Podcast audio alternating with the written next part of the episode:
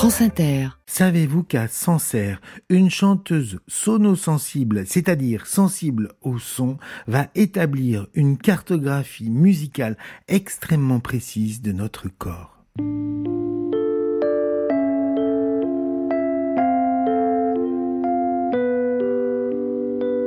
Bonjour les amis, ce matin je vous propose un bain de gong pour vous réveiller en douceur.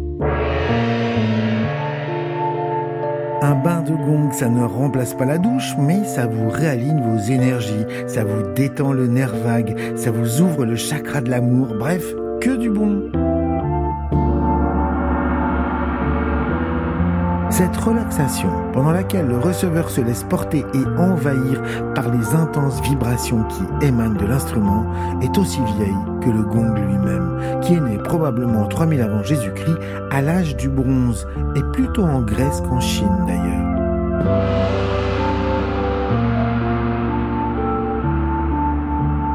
Mais ce qui va nous intéresser aujourd'hui, c'est comment on fabrique un gong. Une technique de mise au point consiste à le mettre à plat une fois qu'il est fini, à le couvrir de sable et à le faire résonner avec un archet. On voit alors apparaître des étoiles, des figures géométriques plus complexes les unes que les autres, mais d'une grande symétrie. En réalité, les vibrations du métal chassent le sable des parties vibrantes. Il va se répartir sur les ondes statiques qui quadrillent le métal. Et ainsi, on va pouvoir visualiser les parties qui sonnent mal. Elles quittent la belle ordonnance géométrique. Alors la zone concernée est retravaillée, limée, afin qu'elle retrouve toute sa résonance. Au XVIIIe siècle, un physicien allemand, Schladny, va répertorier de nombreuses figures tout aussi belles et complexes les unes que les autres en faisant vibrer à l'aide d'un archet des plaques de métal de différents gabarits, toutes recouvertes de sable. En 1808, il montre son expérience à Napoléon qui offre une bourse à qui rationalisera le phénomène. Eh bien, c'est une physicienne française, Sophie Germain, qui va réussir la modélisation mathématique du phénomène de Chladni. Ce que nous prouve ce phénomène, c'est que le son agit sur une forme physique, pourvu qu'elle puisse vibrer. À voir la surface d'un lac se transformer en onde concentrique sous l'impact d'une pierre, on se dit que l'eau est un véhicule idéal pour vibrer. Nous sommes faits à 80% d'eau, donc imaginez nos tissus sous l'effet d'une vibration sonore.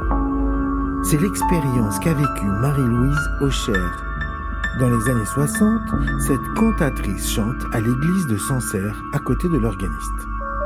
Elle ressent la puissance des tuyaux d'orgue, mais surtout, elle se rend compte que certaines parties de son corps réagissent à des notes précises.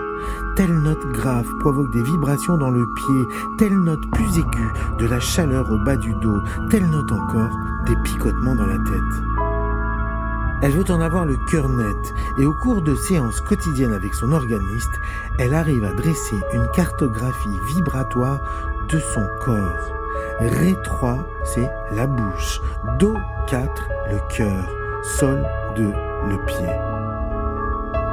À partir de ces découvertes, elle va mettre en place une méthode qu'elle va nommer la psychophonie, avec l'idée de réaccorder notre corps à sa vibration.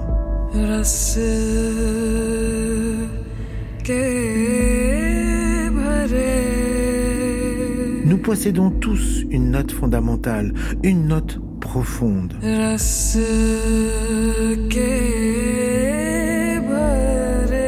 Par le chant, nous pouvons la découvrir à la manière des maîtres indiens, et alors nous la déroulons toute notre vie en faisant des nouilles autour.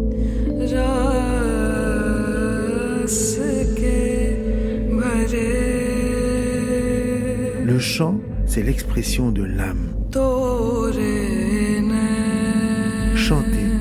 S'harmoniser avec l'univers.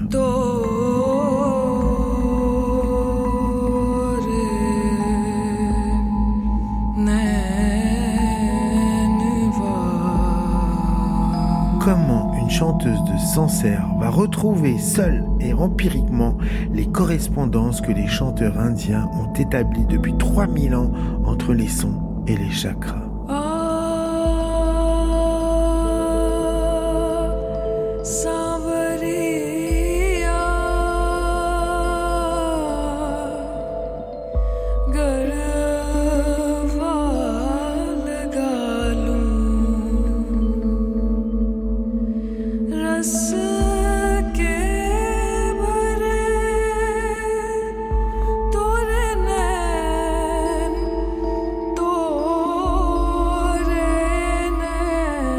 André Manoukian sur les routes de la musique, chronique réalisée par Anne Weinfeld.